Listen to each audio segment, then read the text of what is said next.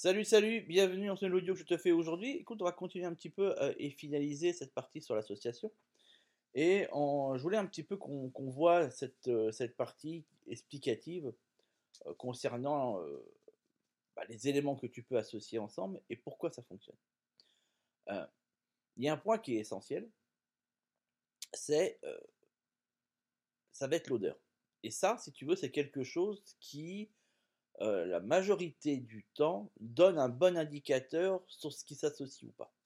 Comme tu le sais, et ça je t'en parlerai encore tout à l'heure, il y a des tableaux d'association qui existent, mais ça je t'en parlerai juste après, euh, qui te dit bah, quels sont les légumes qui s'associent euh, ensemble ou pas. Alors comment ils sont fabriqués, comment, ils ont été conçus? La majorité du temps, ils sont conçus par un individu qui observe, qui fait des tests, qui observe les effets, et qui se dit suite à ces observations, bah effectivement, ce légume a l'air de repousser tel, euh, tel ravageur. Ou ce légume associé avec tel autre légume bah, euh, donne une tendance à pousser un peu mieux. Ou au contraire, si je le mets avec tel légume, bah, il a tendance à moins pousser. Tu vois un petit peu, voilà. Euh, sauf que moi, il y a un point que j'ai observé très rapidement avec tous ces tableaux-là, bah, c'est que quand tu commences à croiser les tableaux de Monsieur X, Madame Y et puis Monsieur Z, et ben chacun en a un différent et il n'y en a même pas forcément un qui. Alors, il y a des choses qui se regroupent, hein, heureusement, parce que sinon on s'en sortirait pas. Mais il y a quand même des trucs sur lesquels il y a des grosses différences. Et là, du coup, tu te dis, mince, mais, euh, mais comment ça se fait Qu'est-ce qui fait que les différences peuvent être assez importantes Et donc, il y a un point, voilà, il y a un point qui permet de trancher là-dedans, c'est ça que je voulais te dire.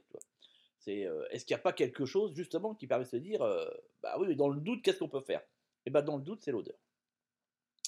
Dans le principe, de se dire, j'aimerais que euh, tel ravageur arrête de bouffer tel légume. Comment je peux faire? Donc tu prends ce légume et tu regardes tout simplement l'odeur qu'il fournit, c'est-à-dire l'odeur qu'il a déjà naturellement, tu vois, voilà.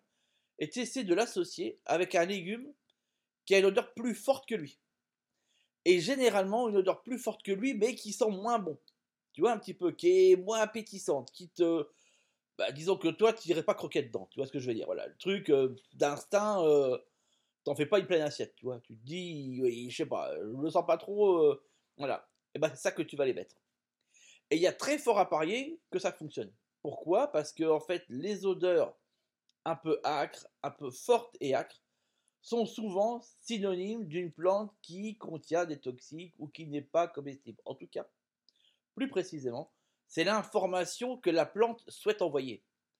En définitive, tu as des plantes euh, et essentiellement d'ailleurs les plantes sauvages, je te le dis clairement, euh, qui, au fil, si tu veux, de l'évolution, ont développé différents principes pour se défendre. Et un, il y a plein de principes. Il y a deux principes fondamentaux. Un des premiers principes, enfin il y en a même plusieurs, mais deux fondamentaux. Un des premiers principes, ça va être la couleur. Effectivement, il y a des végétaux qui vont euh, avoir des couleurs très très vives.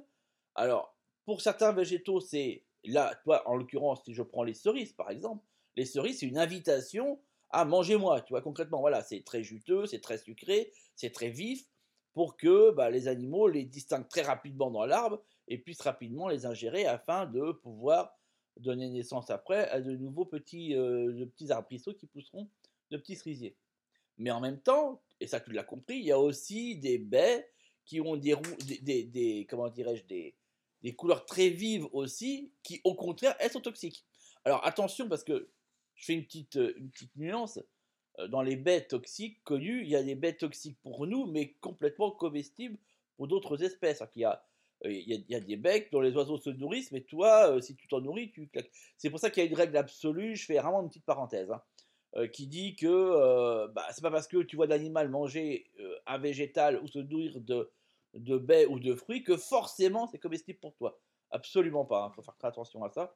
Euh, voilà, mais bon, si tu vois un técogénaire manger un légume, enfin, manger un végétau, une baie, et que tu vois qu'au bout de deux ans il est encore en vie, bon, ça te donne quand même logiquement un bon indicateur.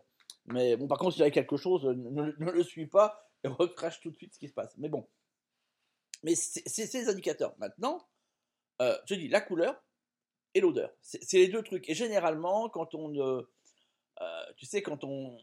Comment t'expliquer? Quand tu cherches à, te nourrir d'une plante sauvage et que tu la connais pas, bah déjà, c'est est-ce que la couleur te dit quelque chose? Enfin, Est-ce que la couleur te donne un indicateur de ouais, je peux te croquer dedans? Et si c'est pas le cas, bah, il y a fort à parier que ce soit une plante toxique.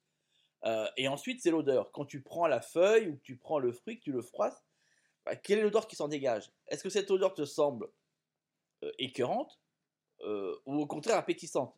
Et il y a encore une fois fort à parier que la plante qui ne te paraît pas appétissante soit elle-même toxique.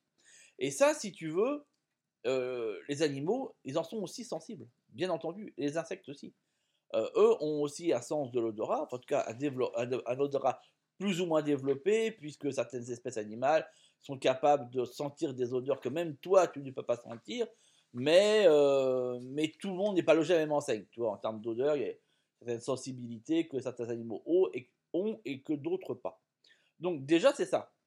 On imagine, tu as une plante qui souvent se fait attaquer par des, par des prédateurs, et tu te dis comment je peux la préserver? Bah, Installe une plante sauvage, mets en place une plante sauvage, qui euh, va bah, tout simplement dégager une odeur très forte, plus forte que la plante que tu as déjà mise. Et il y a très fort à parier que les insectes, sentant cette odeur pas très agréable, n'aient pas envie de s'amuser à rester très près de bah, la plante qui généralement ils se nourrissent. Tu vois un petit peu Ça, c'est un, bon élément qui fonctionne très très bien. Ce qui m'amène, et je vais finir là-dessus, sur le fait de dire que vouloir absolument arracher toutes les plantes sauvage, ce qu'on appelle les adventices, dans un potager, est à mon sens une hérésie. Pour une des raisons, je t'explique à l'instant. Parce que c'est quand même dommage de se priver de plantes qui ont un, effet, si tu veux, de, bah de, pas de fuite, mais en tout cas de, maintien à distance, tu comprends, de certains ravageurs qui peuvent venir. Et du coup, de manière complètement naturelle, en plus en ne faisant rien, parce que tout ce que tu as à faire, c'est laisser certaines plantes bah, prendre le dessus. Voilà. Alors tu n'as rien à faire, ça te donne zéro effort, zéro argent dépensé et une efficacité redoutable. C'est quand même dommage en privé, tu vois un petit peu. Donc moi, c'est vraiment quelque chose que je, t'invite, c'est les plantes sauvages qui poussent dans ton potager, au lieu de les arracher de manière systématique, bah, regarde qu'est-ce qu'elles peuvent t'apporter. Euh, maintenant, et quelque chose qui va te simplifier la vie, euh, c'est qu'il y a euh, tout un, petit livret que j'ai fait, qui est incorporé dans une formation que je sors cette semaine, qui justement te permet, si tu cherches à aller un peu plus loin, à comprendre et surtout à mettre en place bien efficace l'association ton potager. Et dedans, j'ai déjà repéré pas mal de plantes justement qui ont cet effet-là.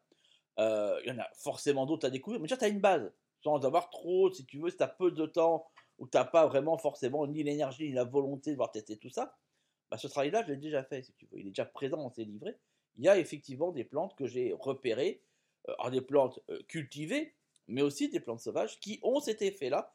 Et une fois installées dans le potager, elles fonctionnent, mais alors de manière euh, radicale, il y a peu s'inquiéter. C'est vraiment, si tu veux, travailler avec l'association, c'est un côté productif, mais aussi un côté écartement d'espèces ravageurs. Et donc, du coup, ça te fait faire du gain de temps, et forcément du gain d'argent puisque tu n'as plus de, bah, de produits chimiques à acheter ni quoi que ce soit. Quoi, voilà.